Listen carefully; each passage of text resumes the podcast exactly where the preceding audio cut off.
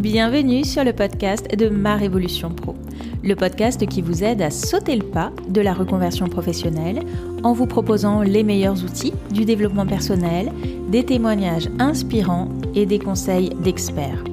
Je suis Clarence Mirkovic, psychopraticienne, coach professionnelle et consultante en bilan de compétences. Si vous êtes à la recherche de votre nouvelle voie professionnelle, je vous invite à télécharger gratuitement votre livret d'exercices pour vous poser les bonnes questions. Vous trouverez le lien dans la description de cet épisode. Aujourd'hui, dans ce nouvel épisode, je vais vous présenter ce qu'est un bilan de compétences, ce que ça n'est pas, et surtout ce que vous pouvez en attendre ou non. Parce que vous avez peut-être des amis autour de vous qui en ont fait un récemment et qui vous disent ouais c'est génial, vas-y fais-en un aussi. Mais vous en avez peut-être d'autres qui vous ont dit également bah ouais, bof, je sais pas si je te conseillerais. Alors, évidemment, ça a dû dépendre de l'accompagnement euh, qu'ils ont eu, mais oui, ça peut arriver qu'un bilan de compétences fasse shit. Alors, d'après mon expérience, il peut y avoir plusieurs raisons à ça. La première va concerner les attentes que vous allez placer dans cet accompagnement. Si vous en avez trop, ou si elles sont placées au mauvais endroit, vous serez forcément déçu. Parce que si un bilan de compétences va vous permettre de mieux vous connaître, de définir ce qui est motivant pour vous, de faire le point sur vos compétences, un bilan de compétences, ça n'est pas une baguette magique. Par exemple, ça ne va pas changer qui vous êtes, ça ne va pas vous transformer. À la fin, vous serez toujours la même personne. Vous n'allez pas non plus découvrir des choses secrètes sur vous, dont vous n'aviez aucune connaissance, ou vous découvrir une passion euh, inconnue. Par contre, oui, ça va vous permettre de faire le point sur ce qui vous plaît le plus, peut-être de vous reconnecter certaines choses qui vous plaisaient par le passé, mais voilà, vous les aviez délaissées parce que vous vous êtes laissé prendre par le train-train de la vie quotidienne, le travail, la famille.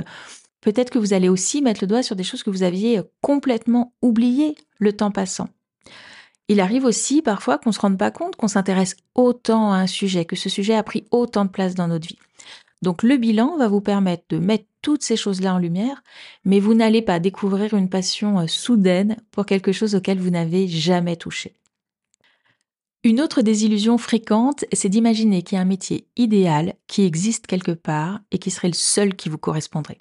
Non, il y a un nombre fini de métiers qui existent. Peu importe le secteur dans lequel euh, vous allez, il y aura un nombre fini de métiers. D'ailleurs, vous pouvez trouver euh, des listes entières de métiers euh, sur Internet. Donc, croire qu'il existe un métier idéal que personne ne connaîtrait et que vous allez le trouver au cours du bilan, c'est une illusion.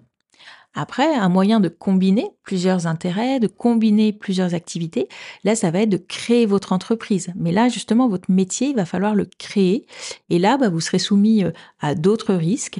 Euh, bah, voilà, celui de la création d'entreprise. Est-ce qu'il y aura un marché pour ce produit ou ce service-là? Est-ce qu'il y a des gens qui seront prêts à l'acheter?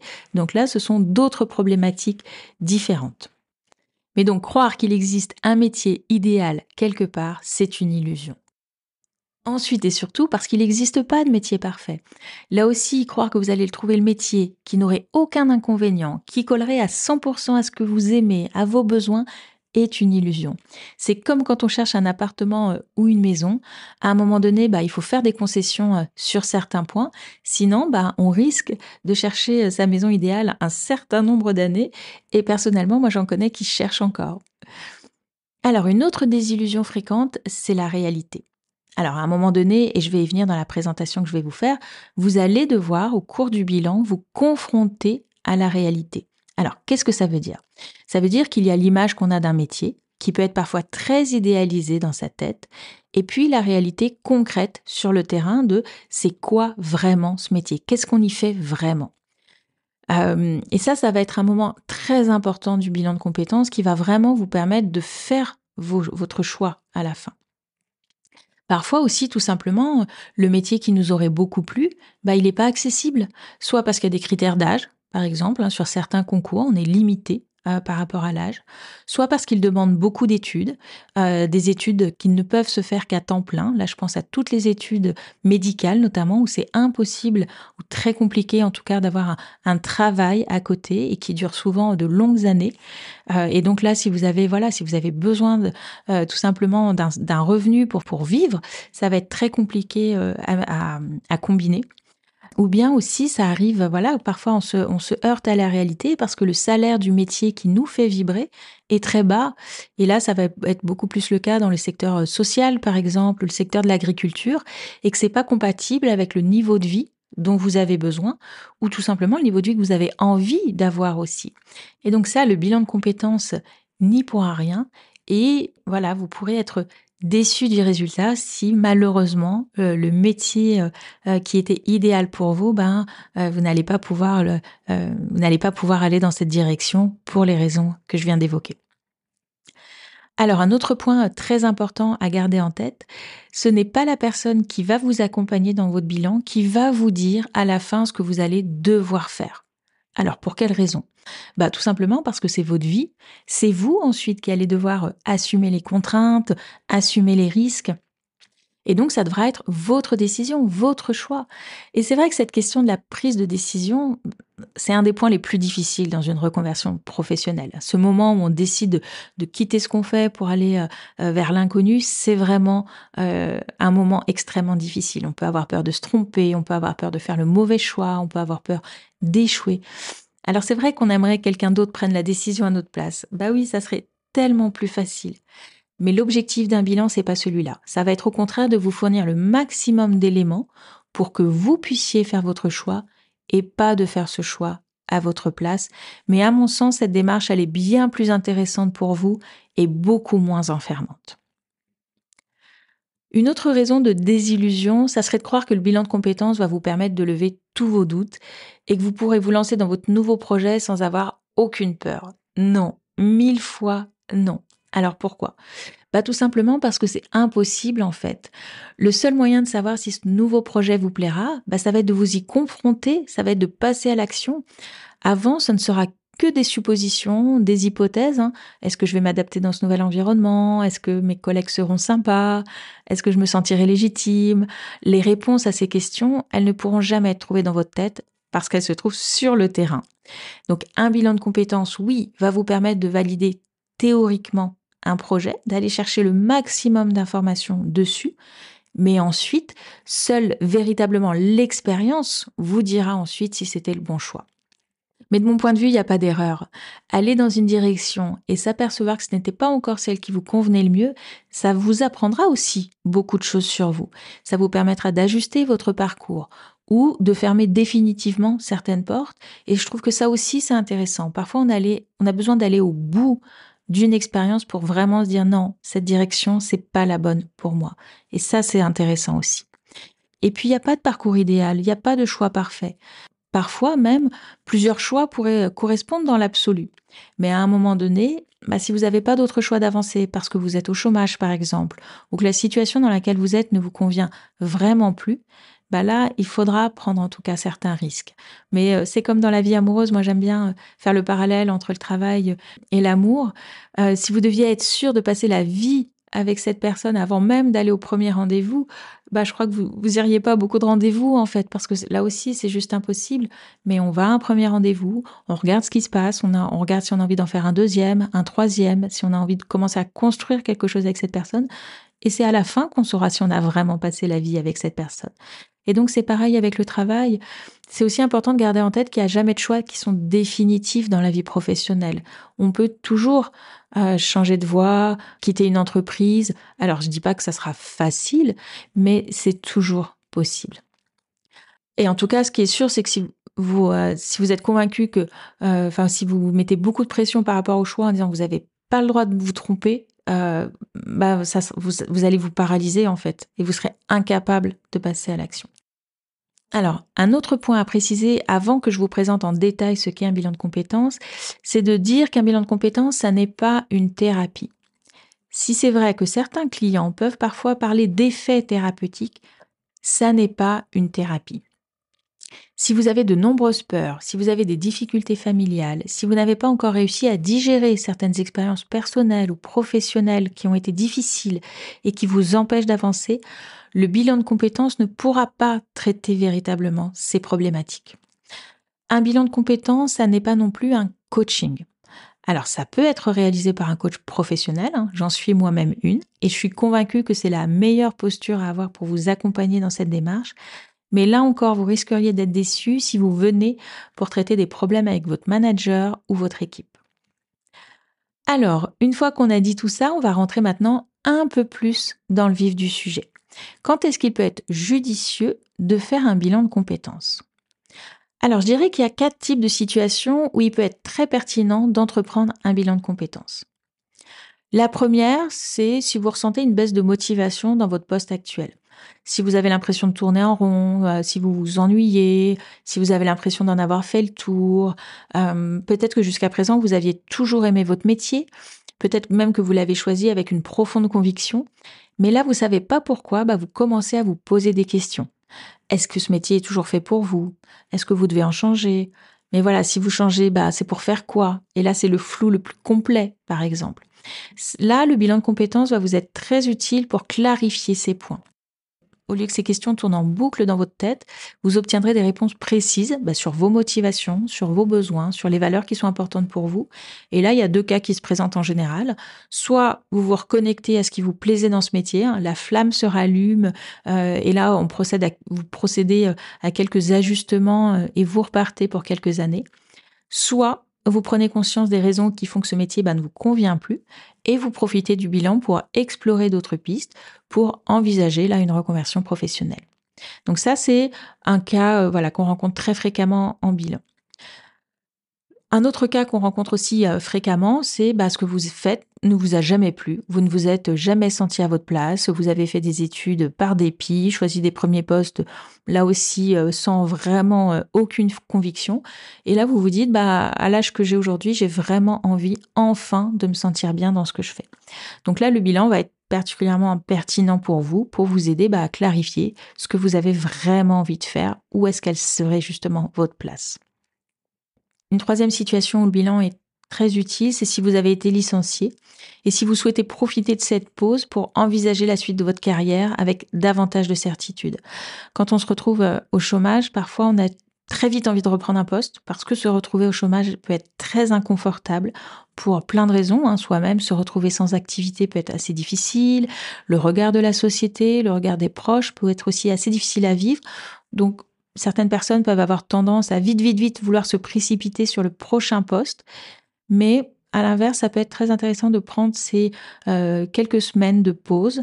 Euh, je vais y venir sur combien de temps dure un bilan, mais ça peut être intéressant voilà, de prendre ce temps de pause pour vraiment faire le point sur bah, voilà, où est-ce que vous en êtes aujourd'hui de votre parcours et qu'est-ce que vous avez envie de faire pour la suite. Et puis enfin, d'une dernière situation, le bilan est intéressant, c'est si vous avez déjà un projet de reconversion professionnelle. Néanmoins, vous avez peut-être encore des doutes, ce qui fait que bah, vous n'y allez pas tout seul. Vous vous euh, demandez si c'est le bon projet, si vous correspondrez bien, est-ce qu'il n'y aurait pas autre chose qui pourrait davantage vous plaire? Et là, le bilan bah, va vous permettre de poser toutes ces choses-là et de répondre à ces questions pour que soit bah, effectivement valider que ce projet de reconversion vous convient bien, soit faire complètement autre chose. Alors, on a exploré déjà euh, pas mal de choses, mais on va rentrer maintenant vraiment dans le cœur de l'accompagnement qu'est-ce que c'est véritablement un bilan de compétences et qu'est-ce qu'on y fait?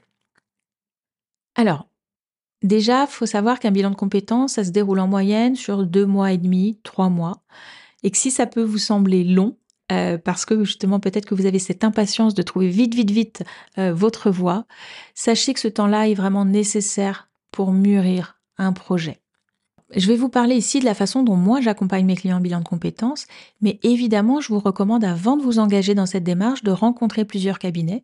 Hein, la plupart proposent, comme moi je le fais, des entretiens gratuits qui sont euh, sans engagement, qui vous permettront justement bah, de faire connaissance avec la personne qui va vous accompagner pour à la fois vérifier que le bilan est bien adapté à ce dont vous avez besoin et puis surtout, vérifier que vous avez le bon feeling avec la personne qui va vous accompagner, parce qu'à mon sens, c'est ce qui est de plus important. Chaque professionnel vous présentera les outils qu'il utilise. Euh, chacun les choisit en fonction de sa personnalité, de ses intérêts, de sa sensibilité. Mais moi, j'ai l'habitude de dire que peu importe les outils, je pense qu'on arrivera tous à la même chose. Par contre, si vous n'êtes pas à l'aise avec la personne qui va vous accompagner, il est probable que vous lui confieriez moins de choses sur vous, que vous irez moins en profondeur dans votre cheminement et peut-être que vous risquez de passer à côté de choses qui sont importantes pour vous. Alors ensuite, comment ça se passe? Eh bien, on va commencer par explorer votre personnalité pour comprendre comment vous, vous fonctionnez. Qu'est-ce qui est vraiment important pour vous? En termes de besoins, pour que vous vous sentiez bien dans un poste, pour que vous vous sentiez bien dans une entreprise Quelles sont aussi les valeurs qui sont importantes pour vous? On sait bien que si vous n'êtes pas aligné avec les valeurs de l'entreprise, avec les valeurs du métier même en question, bah vous n'allez pas pouvoir tenir longtemps dans cette situation. Là, je vous invite à écouter, euh, si vous voulez en savoir plus sur ce sujet, l'épisode 8 du podcast qui s'appelle Construire un projet aligné avec ses valeurs, que j'avais enregistré avec euh, Wefa euh, Gbagidi, et je vous mettrai le lien dans la description de cet épisode. Alors, on va aussi revenir au cours du bilan bah, sur votre parcours de vie, personnel et professionnel, pour comprendre bah, comment vous en êtes arrivé là aujourd'hui. Qu'est-ce qui fait que vous avez fait les choix que vous avez faits? Est-ce que vous avez euh, subi euh, certaines influences familiales, amicales? Est-ce que, à l'inverse, comme d'autres clients me disent, bah, vos choix sont euh, une succession de non-choix en fait? Est-ce que vous avez toujours saisi les opportunités qu'on vous a présentées, mais sans jamais vraiment vous poser de questions? Pour savoir ce qui vous plairait Donc, on va revenir sur tous ces instants-là pour voilà mieux comprendre comment vous avez construit votre parcours et surtout pour vous se demander bah, comment vous avez envie de le construire demain.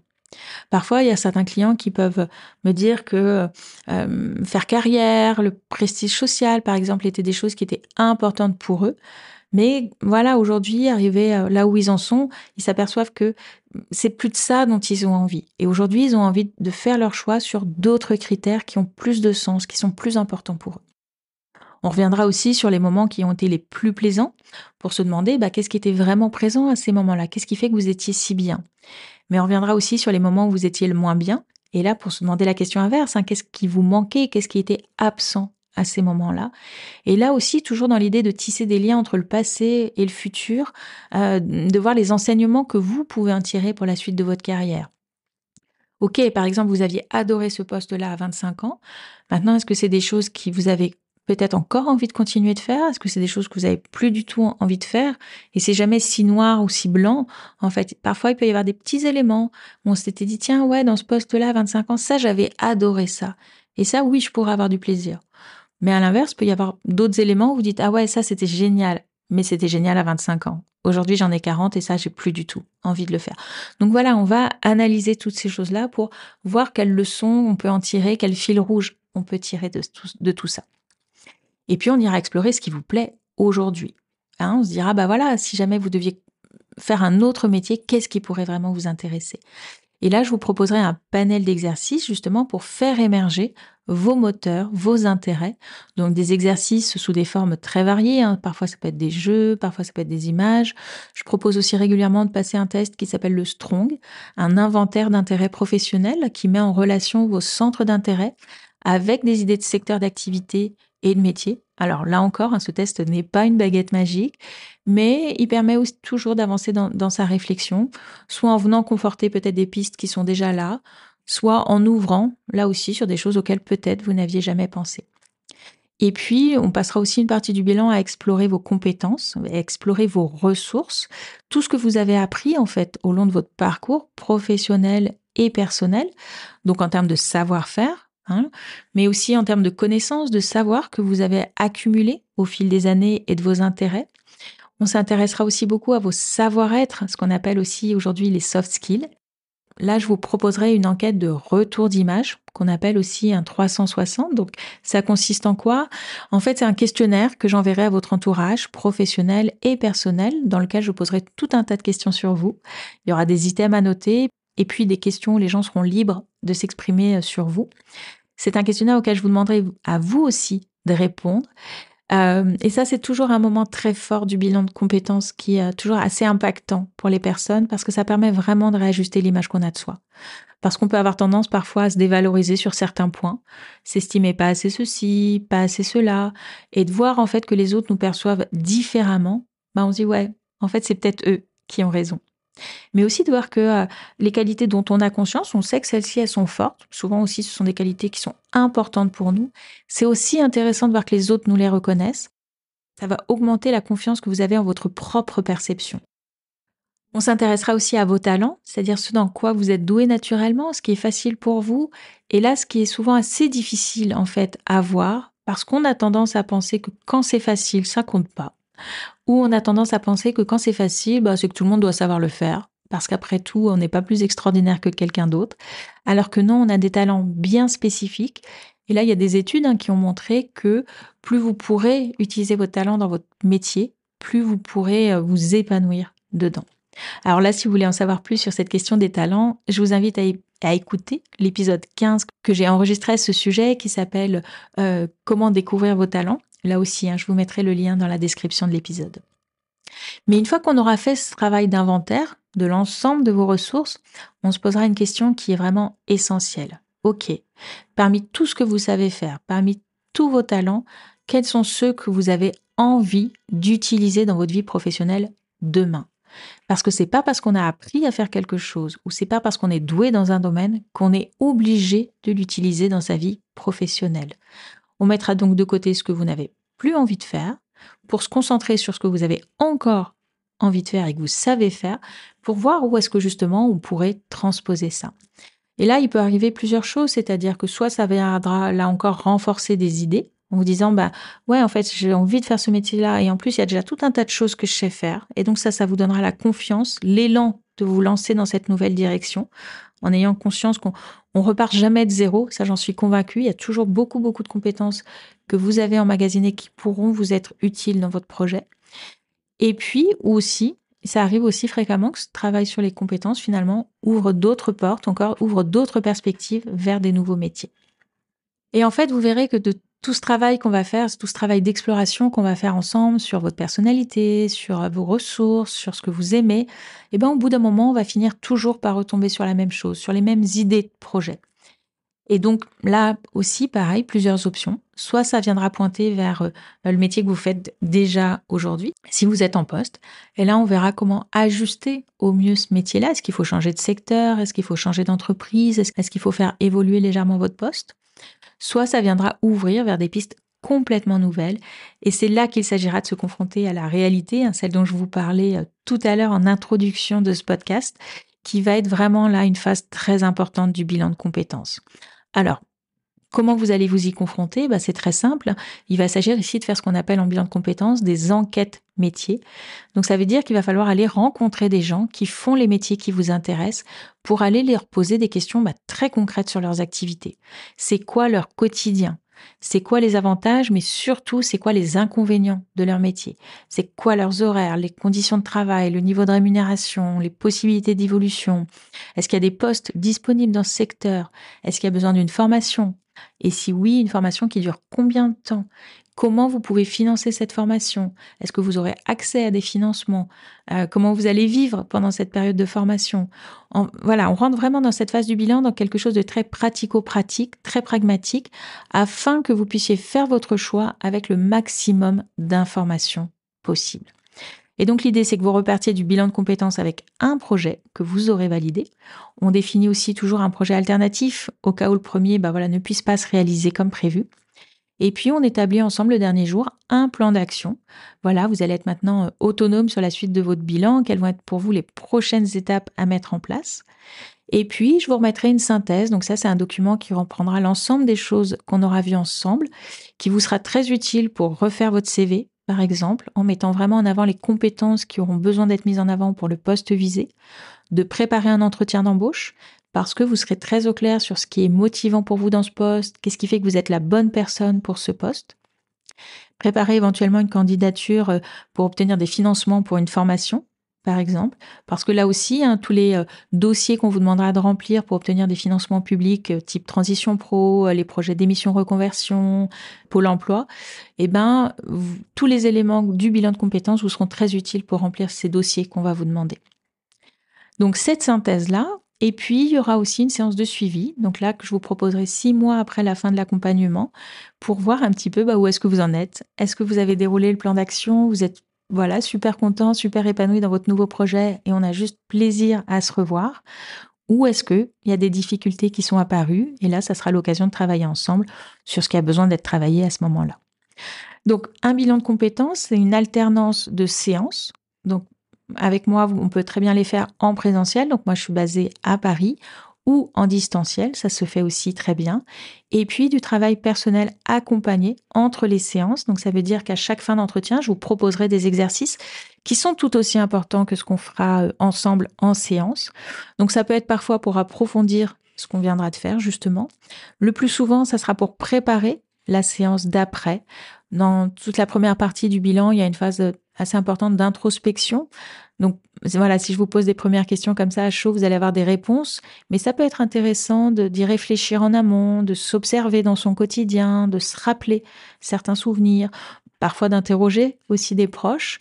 Euh, et donc voilà, de préparer en amont pour que vous puissiez revenir avec ces premiers éléments de réponse et qu'ensemble on creuse, ensemble qu'on aille plus loin. Et puis vers le milieu du bilan, bah, faire cette partie d'exploration métier, terrain, ces enquêtes métiers. Ça aussi, c'est des choses que vous allez faire entre les séances pour revenir avec les informations euh, que vous aurez collectées et qu'on puisse comme ça ensemble en discuter et voir euh, et envisager la suite de votre projet.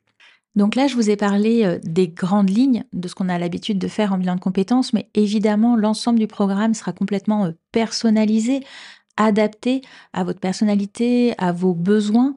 Euh, moi, je vais voilà, je vais vous suivre dans vos réflexions. Alors, à la fois vous guider par des propositions justement euh, d'exercices, par du questionnement, mais aussi vous suivre et adapter l'ensemble de l'accompagnement à ce qu'on va découvrir ensemble, en fait, euh, de vous et, des projets qui vont émerger.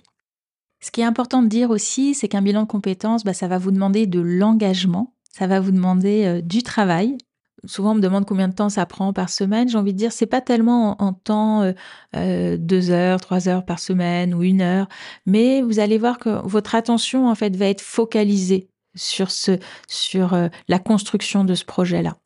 Alors, ce qui est plutôt une bonne chose en fait, parce que bien souvent les gens qui arrivent en bilan de compétences me disent souvent, ah, je pars dans tous les sens, je me pose un milliard de questions, mais j'ai l'impression de pas avancer, je tourne en rond. Là, moi, vous allez continuer à vous poser des questions, oui, mais vous allez avoir une démarche structurée qui finalement va vous permettre à votre réflexion d'avancer et donc ne plus avoir ce sentiment de tourner en rond et de partir dans tous les sens. Mais par contre, ça va vous demander une certaine disponibilité.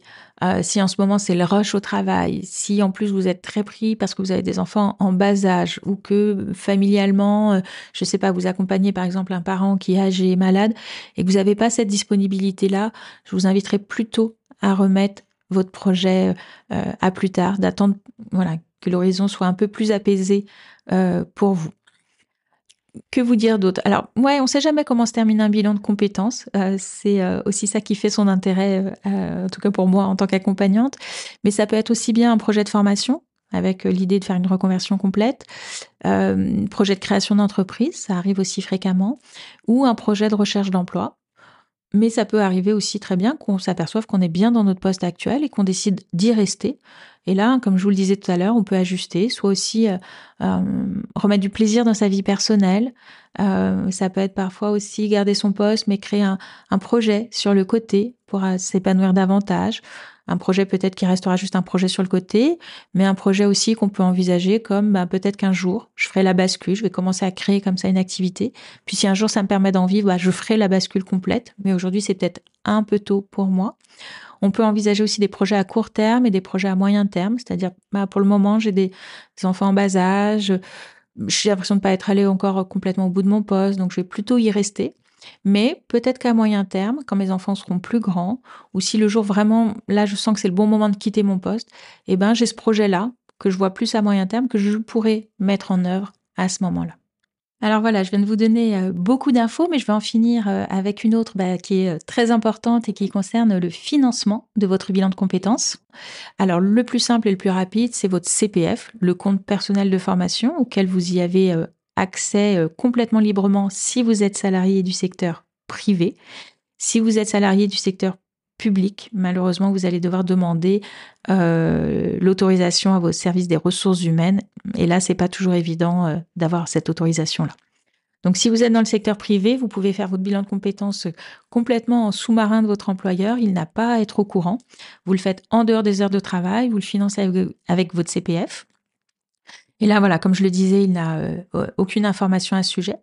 Par contre, vous pouvez tout à fait lui demander aussi le financement. Alors, il n'est pas du tout obligé d'accepter, mais il y a certaines entreprises qui acceptent de financer des bilans de compétences à leurs salariés. Là aussi, un tout reste confidentiel. C'est juste, voilà, qu'ils financent.